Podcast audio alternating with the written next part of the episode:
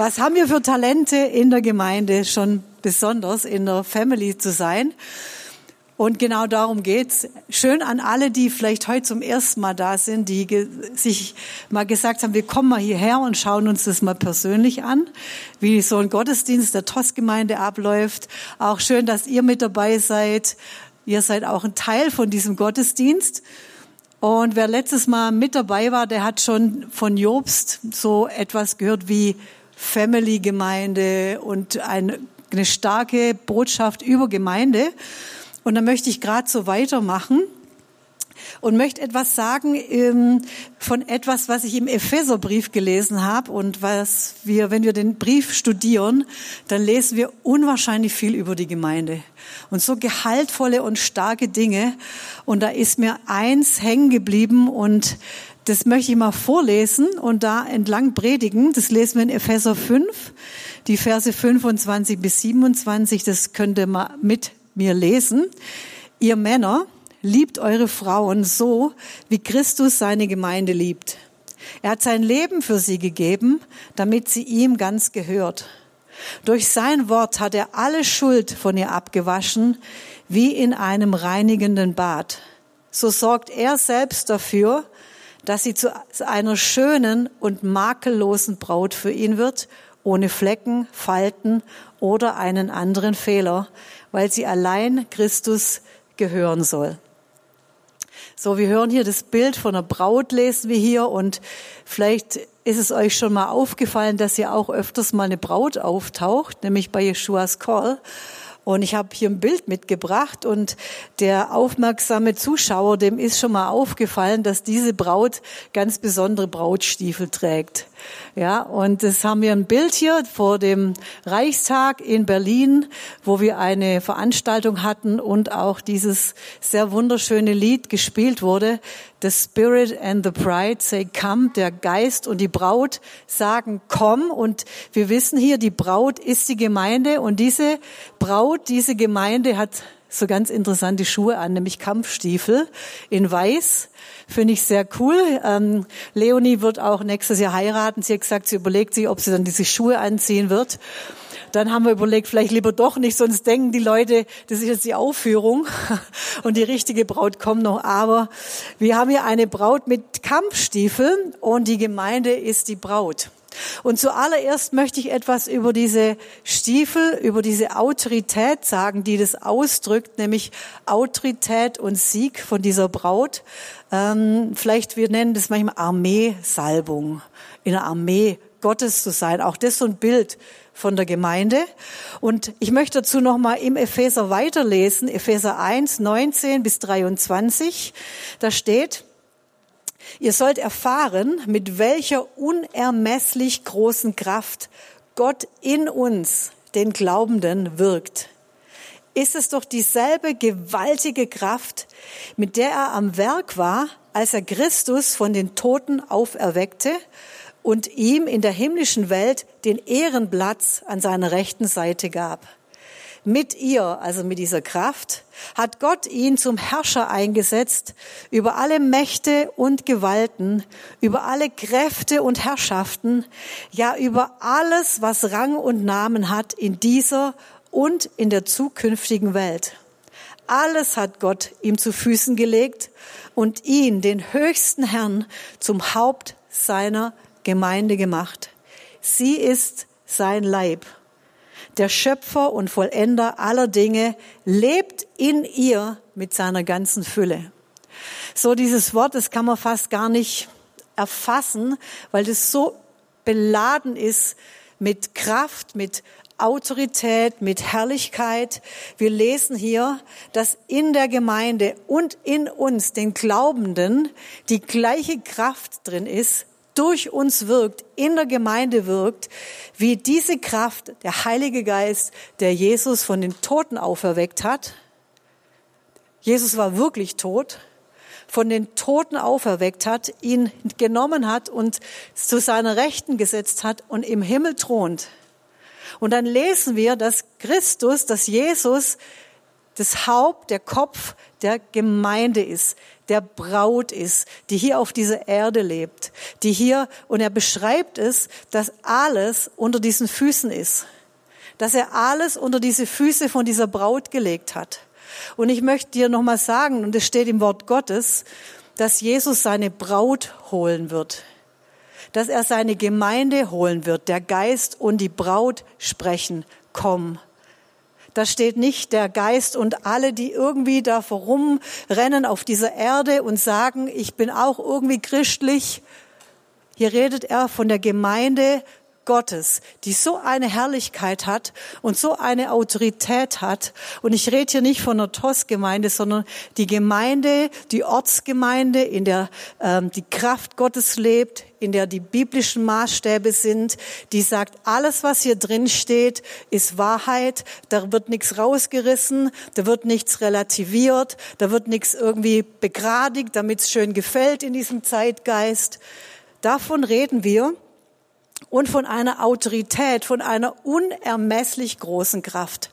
Ich weiß nicht, was bei dir unermesslich ist, aber ich stelle mir Unermesslichkeit so vor, dass wenn ich vom Atlantik stehe und ich habe mein äh, ein Liter Messbecher von meiner Küche dabei und ich versuche, das zu messen, dann ist es unermesslich für mich. Es ist unermesslich und dieser Ozean ist ja nur ein geschaffenes Etwas. Das heißt, Gott Gottes Kraft ist unermesslich. Das, was ihr von Kevin gehört habt, dass Gott an seinem Bett war und ihn auferweckt hat, das war diese unermessliche Auferstehungskraft. Das war in Aktion.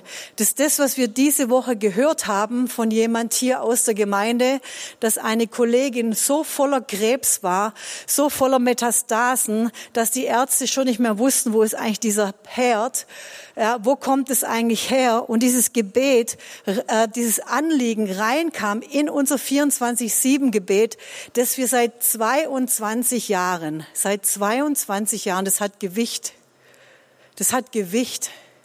Seit 22 Jahren beten wir für Anliegen und dann sagen die Ärzte, wir wissen nicht, warum diese Frau aus der Klinik kann. Wir wissen nicht, warum sie so gut dasteht. Ich möchte sagen, es ist die unermessliche Kraft Gottes, die in der Gemeinde wirkt, die im Gebet wirkt, die die Toten auferweckt. Und wir haben deshalb nur noch keine Totenauferweckung hier, weil, weil wir hier keine Toten haben. Aber für Gott ist eine Totenauferweckung er hat Kevin von den Toten geholt. Er hat Joni von den Toten geholt. Letztes Jahr, das wisst ihr. Er hat Joni von den Toten auferweckt. Hier in der Gemeinde. Der Joni, der sich befreundet hat. Jetzt. So, und in, da haben wir eine Auferstehungskraft. Und Jesus sagt, ich, ich throne, ich, bin, ich sitze neben Vater am Ehrenplatz, zu Rechten des Vaters. Ihr seid mein Leib und alles habe ich unter eure Füße getan. Das ist ein Bild von einer so von einer Überlegenheit wie in einem äh, Königreich, wo Könige miteinander kämpfen und der eine siegt und das, dieser König muss sich vor dem anderen König beugen und er stellt seinen Fuß auf seinen Nacken. Und das ist das Bild hier über jeder Kraft und Herrschaft, über allen Mächten und Gewalten, alles, was Rang und Namen hat. Und darüber steht der lebendige Gott und sagt, ich habe alles hier ich habe alles auf, vor eure Füße gelegt, damit ihr herrscht. Und eigentlich ist es das, was Gott von Anfang an zum Menschen gesagt hat. Macht euch die Erde untertan, herrscht. Er hat diese Herrlichkeit verloren. Aber wir lesen am Ende in der Offenbarung, dass die Gemeinde herrschen wird. Wir werden mal herrschen. Das ist unsere Aufgabe im Himmel, zu regieren, ja. Und das sollen wir jetzt schon tun hier auf dieser Erde. Es ist ein Zeichen des Sieges, Autorität. Ich möchte ein Beispiel sagen von der Autorität der Gemeinde. Wir waren mit der TSM an haben wir eine, mit unserer Bibelschule haben wir eine Stadtführung gemacht, um mal an die alten historischen Orte der Stadt zu gehen, aber auch, wo wir TOS-Geschichte geschrieben haben. Und wir waren dort auf der Platanenallee, kennt ihr, und im, im, wir schauen auf die wunderschöne Tübinger Front, ja, die Häuserfront mit dem Hölderlin-Turm und diesen äh, wunderschönen Trauerweiden. Und es war das so, das sind diese Bäume, die da so runterhängen. Und es war das so, vor einigen Jahren, da waren wir noch im Zelt, gab es eine Phase hier in Tübingen, wo es sehr, sehr bedrückend war. Das konnte man in der Atmosphäre spüren. Ich weiß nicht, ob das du manchmal merkst, dass wie Bedrückung da ist. Es waren auffällig viele psychisch kranke Menschen in der Stadt unterwegs. Auffällig. Es gab viele Suizide in Tübingen und wir haben als Gemeinde gesagt, jetzt ist Schluss. Wir müssen etwas tun. Wir müssen beten. Wir müssen diese Mächte und Gewalten unter unsere Füße bringen. Und wir haben beschlossen, zwei Wochen lang, lang, morgens und abends zu beten auf den Bergen, an bestimmten Orten in der Stadt. Und nach diesen zwei Wochen hatten wir den Eindruck, wir sollen zum Hölderlin-Turm gehen. Denn dieser Hölderlin-Turm ist so ein Wahrzeichen Tübingens. Ja, man sieht ihn und viele, viele Touristen kommen dorthin. Dort war dieser bekannte Dichter Hölderlin, der die letzten 38 Jahre seines Lebens in diesem Turm eingesperrt war, in völliger geistiger geistiger Umnachtung.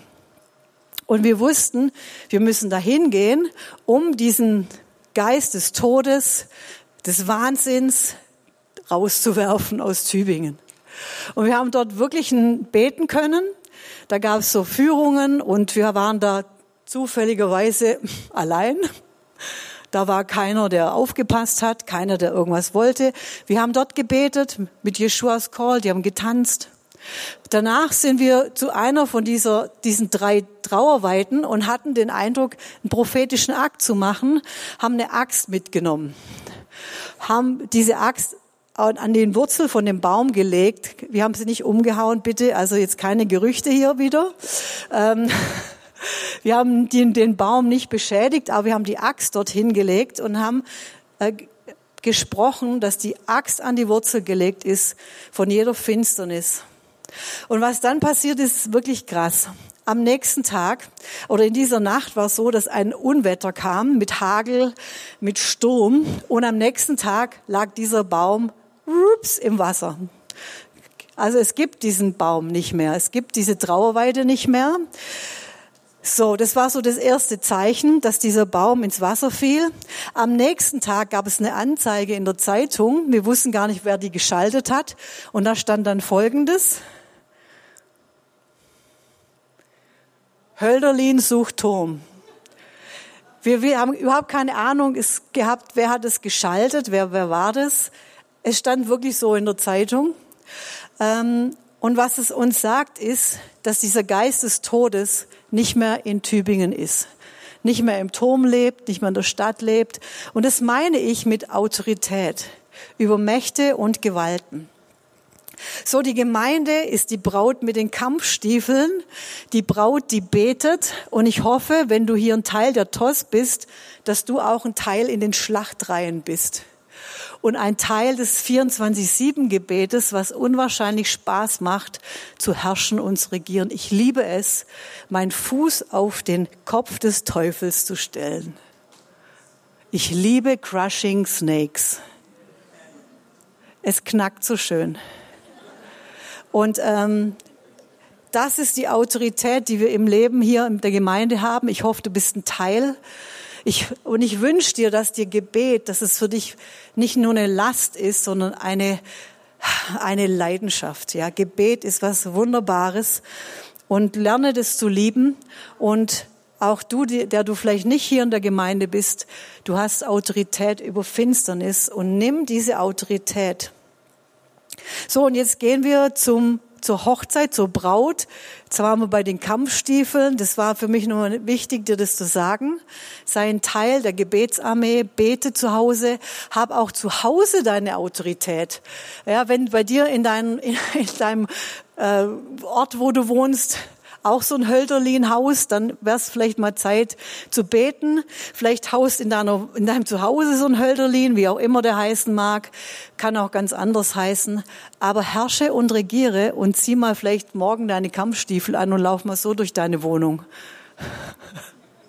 Wirklich. Ich habe immer so einen Kochlöffel als mein Schwert gehabt. Wir haben auch so ein Holzschwert zu Hause. Das ziehe ich wirklich. Oder ich nehme die Bibel und ich, ich regiere. Ich, ich bete ganz viel mit dem Wort Gottes, ganz viel. weil ich weiß, es hat Autorität. Und ich sehe Siege, ich sehe in der Gemeinde Siege. So, die Hochzeit im jüdischen Leben zur Zeit von Paulus möchte ich dir mal ein bisschen was drüber sagen, weil es hat so viel Parallelen, wie eine Hochzeit vorbereitet wird. Und es hat so viel Parallelen zu dem, wie Jesus mit seiner Braut umgeht. Und das Ganze beginnt, dass ein junger Mann ins heiratsfähige Alter kommt. Uh! Das ist so ein cooles Alter.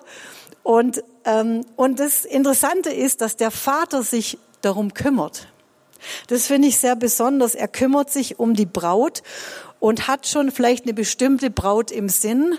Und die, die er dann ausgesucht hat, da geht er hin und sagt und redet dort mit der Familie. Und dann, wenn es, wenn der Vater sagt, ist gut, die, das ist die Braut für dich, dann geht der junge Mann zu dem Brautvater und reist dann dorthin. Und dann gibt's ganz krasse Verhandlungen über den Brautpreis. Und weißt du, die junge Frau, die ist da nicht mit dabei, aber vielleicht ist sie so hinterm Vorhang versteckt, weil ich glaube, manche junge Frauen sind unwahrscheinlich neugierig. Ich natürlich hier nicht, nein. Aber man möchte doch gern wissen, was da so los ist. Und dann hört sie, wie um sie verhandelt wird und wie dieser Preis ausgehandelt wird und wie, wie hoch dieser Preis für den Vater ist, wie hoch dieser Vater den Preis möchte. Wir lesen in der Offenbarung 5, 9 bis 10 von so einem hohen Preis. Das lesen wir und sie singen ein neues Lied. Du bist würdig, das Buch zu nehmen und seine Siegel zu öffnen, denn du bist geschlachtet worden und hast für Gott erkauft. Durch dein Blut aus jedem Stamm, Sprache, Volk, Nationen. Gott hat erkauft mit dem Blut. Das war der höchste Brautpreis ever. Den kannst du nie toppen. Tut mir leid, junger Mann. Du wirst diesen Brautpreis, den der Vater verhandelt hat, um seine Braut, die Braut Jesu zu kaufen, die wirst du nie toppen können. Es war sein eigenes Blut. Und so sind die Verhandlungen stundenlang zwischen den beiden Parteien. Es wird ge gelobt, es wird versprochen und es geht darum, wirklich für die Braut das Optimale rauszuhandeln. Und schließlich, endlich steht das Eheversprechen, das der Ehevertrag fest. Und da gab es einen Vertrag, der, der festlegt, was ist der Preis, der, der sagt, das ist das Versprechen des Bräutigams, das sind die Rechte der Braut, es wird alles dokumentiert. Und das ist sowas wie eine Verlobungsurkunde. Und jetzt denkt man, Mensch, jetzt ist doch alles schon gebongt. Aber da fehlt noch eine ganz wichtige Sache, nämlich, wenn jetzt so alles mal geklärt ist, ist es wichtig, dass die Braut mal reinkommt. Und wenn die Braut dann ins Zimmer kommt, steht da schon ein Becher mit Wein. Und ein Kelch mit Wein, das erinnert uns natürlich an das Abendmahl, an den Kelch. Und dann darf die Braut entscheiden. Trinkt sie diesen Kelch und sagt ja oder geht sie raus und sagt nein. Das ist das ihr Versprechen. Das ist das, was sie sagt. Und es beginnt wie die Verlobung, wenn sie diesen Becher trinkt. Und es passt so gut, das Bild von Jesus, dass wir sein Blut trinken, dass wir das Abendmahl nehmen. Und in Hosea 2, Vers 19 steht ein wunderbares Bild dazu. Ich will dich mir verloben in Ewigkeit. Und ich will dich mir verloben in Gerechtigkeit, in Gericht, in Güte und Barmherzigkeit. Das ist mein Gott, der sich mit uns, mit dir verlobt. Da gibt's kein strafendes Gottesbild.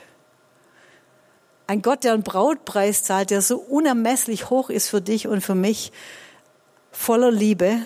Und dann ist es so, dann gilt es, und der Bräutigam gibt der Braut als ein Zeichen der kommenden Hochzeit etwas sehr, sehr Wertvolles. Und das ist vielleicht bei uns wie unser Verlobungsring und sagt damit, schau mal Braut, das gebe ich dir schon mal als Angeld.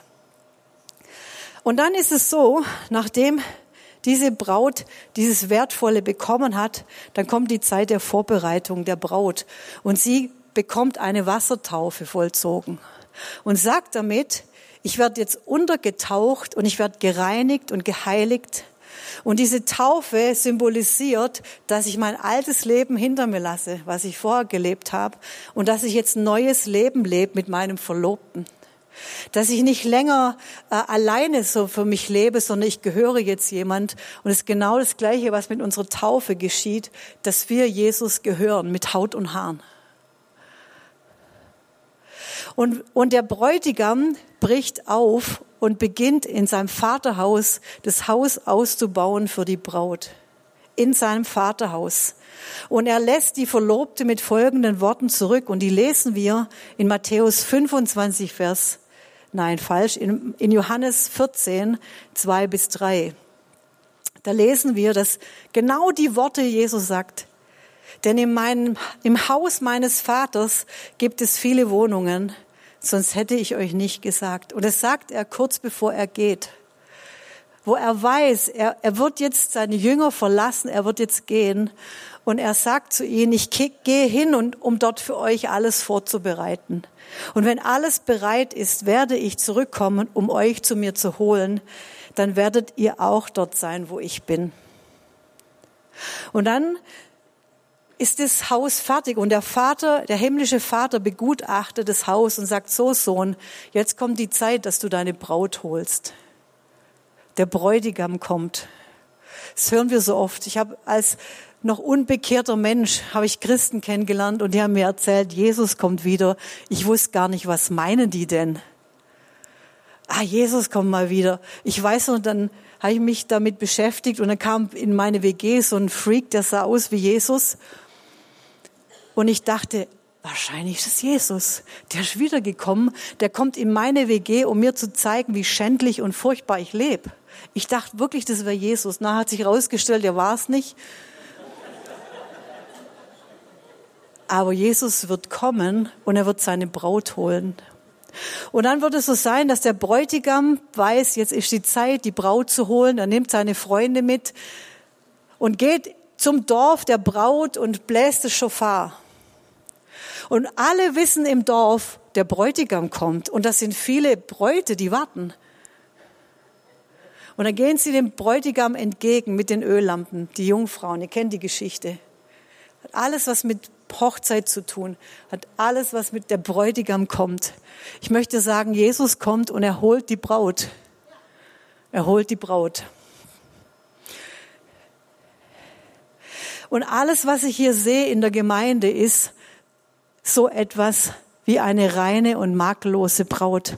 Als ich das gelesen habe in, im, im Epheserbrief, dass der Herr sagt, hey, ich mache mir eine makellose, reine Braut, da ging es mir so, dass ich mich an meine eigene Hochzeit erinnert habe.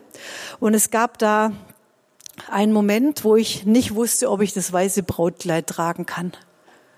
Ich wusste, Günther kommt aus dem katholischen er hat sich reingehalten, hat nie eine Beziehung gehabt. Ich war alleinerziehend, ich hatte Beziehungen. Und ich dachte, kann ich ein weißes Brautkleid tragen? Und dann sagte der Herr zu mir, weißt du, ich mach dich rein. Und ich gebe dir einen jungfräulichen Geist und all das Schmutzige in deinem Kopf, all das Unreine, all das Perverse in deinem Gedanken, das habe ich abgewaschen. Und ich habe deine Flecken und Runzeln und deine, den Schmutz von dir abgewaschen.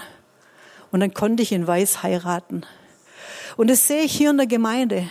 Hier sind Menschen wie ein Kevin, Mensch, andere Menschen, junge Menschen, die sind vielleicht sogar in der Gemeinde groß geworden. Und jeder hat so Dinge, die er abwaschen musste. Zeugnisse diese Woche gehört, sehr starke Zeugnisse von jungen Menschen, die gesagt haben, ich war mit zwölf oder vierzehn so am Ende, so ein Doppelleben gelebt in der Gemeinde, gleichzeitig im Internet gewesen, gleichzeitig in der Gemeinde gewesen. Und da gab es einen Punkt, da habe ich beschlossen, ich werde mich in zwei Monaten umbringen. Und dann ist Jesus, hat eingegriffen und hat diesen wunderbaren Menschen gerettet. Und jetzt ist diese Person über 20 und hat so ein starkes Zeugnis mit dem Herrn abgewaschen. Das passiert in der Gemeinde. Das passiert an einem Ort der, der Reinigung und der Heiligung, ja, hier an diesem Ort. Ich möchte dir meinen, einen besonderen Vers nochmal lesen in Hesekiel 16. Und ich weiß nicht, wie es dir geht, aber vielleicht hast du es nötig heute, dass Jesus dich reinigt. Das Krasse ist, wir werden das Brautkleid nicht ausziehen. Weißt du, die Braut hat es einen Tag an, aber wir haben dieses Brautkleid an, bis Jesus kommt. Und ich bin verantwortlich, wie das aussieht. Ich kann nicht sagen, jetzt habe ich es einmal angehabt, es ist ja nicht so schlimm, wenn die Flecken drauf sind, sondern eine reine Braut mit reinen Gedanken. Immer wieder im Wasserbad des Wortes zu reinigen, in, in der Buße, immer wieder, immer wieder diese schrecklichen Gedanken zu bringen, immer wieder das Böse, die Unreinheit unter das Blut Jesu zu bringen, immer wieder Kleider reinwaschen, die ihre Kleider reingewaschen haben.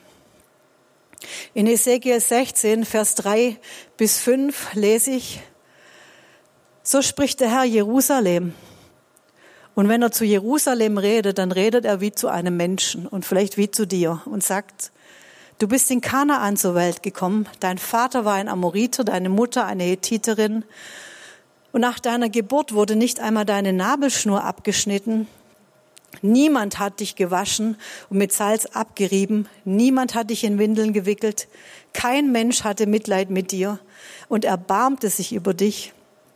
Noch am Tag deiner Geburt warf man dich aufs freie Feld, weil niemand dich haben wollte. Das war exakt mein Lebensgefühl.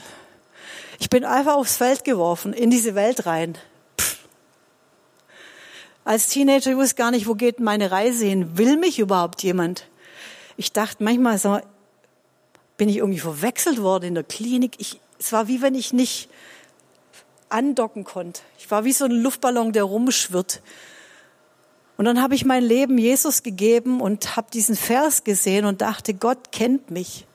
Der kennt meinen Vater, der kennt meine Mutter, der weiß, wo ich geboren bin, der kennt mein ganzes Lebensgefühl, der weiß, wie ich mich fühle, der, der merkt es, wie ich, mich, wie ich das Gefühl habe, ich bin einfach hingeschmissen worden, ohne Barmherzigkeit. Ich weiß nicht, wie es dir geht, vielleicht sagt dir der Vers nichts, vielleicht sagst du, nee, alles super, ich fühle mich gut, alles perfekt. Aber ich möchte sagen, der Herr kennt deine Geschichte. Und wenn du 60 bis 70, 80 und du hast da hinten eine krasse Geschichte, vielleicht noch aus dem Krieg mit Vertreibung, mit Vergewaltigung, mit Missbrauch, vielleicht mit Scheidung, vielleicht mit schlimmen Dingen, der Herr kennt deine Geschichte. Und dann lesen wir weiter in Hesekiel 16, Vers 6 und 7, da kam ich an dir vorüber und ich sah dich. Und es ist so krass, dass Gott an uns vorübergeht. Wie oft ging Gott an dir vorüber? Ich glaube, bei mir ging er so oft vorüber. Am Anfang, bis ich meinen Stolz, auch wie, wie Kevin das gesagt hat, überhaupt mal niederlegen konnte, dass mir überhaupt mal jemand hilft, dass ich mir überhaupt mal zugestehen kann, wie hilflos, wie verlassen ich bin. Und ich ging an dir vorüber und sah dich hilflos, blutverschmiert am Boden liegen. Und ich sagte zu dir, du sollst am Leben bleiben. Und ich möchte sagen, das sagt Gott in deine Situation. Du sollst am Leben bleiben. Vielleicht läuft er an dir vorbei und du bist ein junger Mann und du versteckst dich in deinem Zimmer. Und ich spreche das jetzt gerade in das Leben von jemand. Du versteckst dich permanent in deinem Zimmer. Ich weiß nicht, was du da machst, aber es sind nicht schöne Sachen. Und der Herr sagt zu dir, ich gehe an dir vorüber und du sollst leben. Vielleicht ist ja jemand, der sich überlegt hat, dass sein Leben keinen Sinn macht. Ich möchte sagen, der Herr geht an dir vorüber und sagt, du sollst leben. Kann da schon mal jemand so ans Klavier? Das wird jetzt wirklich super. Das wird gut passen. Und du sollst leben und heranwachsen wie eine Blume auf dem Feld. Du blühtest auf und wurdest zu einer schönen Frau voller Anmut, aber immer noch warst du nackt. Und wieder kam ich an dir vorüber. Und ich sah, dass du alt genug warst, einen Mann zu lieben. Da breitete ich meinen Mantel über dich aus und bedeckte deinen nackten Körper. Irgendwo anders steht deine Blöße, deine Scham, puh, dein Versagen. Weißt du, du kannst bekehrt sein und du fühlst dich genau so als Versager, als du schämst dich, du bist voller Minderwertigkeit. Und dann geht Jesus wieder an dir vorüber. Und dann sagt er, jetzt ist die Zeit der Liebe. Jetzt ist nicht nur die Zeit der Errettung, es ist die Zeit der Liebe. Du bist jetzt bereit, dass du alles mir gibst, alles. Und diesen Punkt brauchen wir. Dass ich sage, Jesus, ich bin deine Frau. Ich gehöre dir. Als Zeichen dafür, dass du mir gehören sollst, deckt er mich zu. Ich, Gott der Herr, schwor dir die Treue und schloss mit dir einen Bund fürs Leben, und so wurdest du meine Frau. Ich badete dich, ich wuschte das Blut ab, ich salbte dich mit duftenden Ölen, ich zog dir ein buntes, kostbares Kleid an, ich gab dir wertvollen Schmuck und setzte dir eine prachtvolle Krone auf dein Haupt. Du warst geschmückt mit Silber und Gold. Die erlesensten Speisen bekamst du Brot gebacken aus bestem Mehl, Honig, Öl. Und so wurdest du wunderschön und würdig eine Königin zu sein.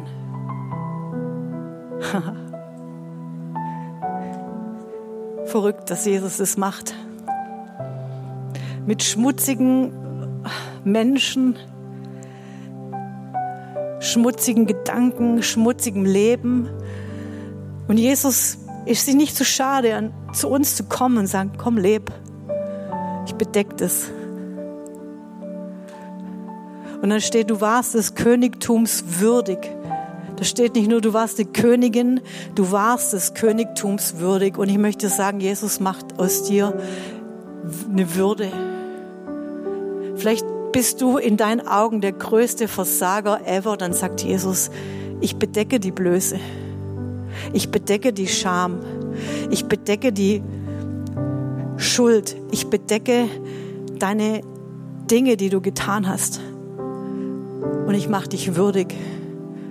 Aber es wird nur funktionieren, wenn du sagst, ich bin hilflos. Ich lieg hier mein Blut, ich lieg hier und brauche jemand, der mich zudeckt. Wenn du wie Adam und Eva deine Blöße mit deinen Feigenblättern, mit deinen selbst gebastelten Überlebensstrategien denkst, du kannst es zudecken, dann bist du so erbärmlich arm. Es war so befreiend, diese Zeugnisse zum, zu hören von Menschen, die sagen, ich war so in Schuld und Sünde. Und dann kam Jesus. Es ist so herrlich.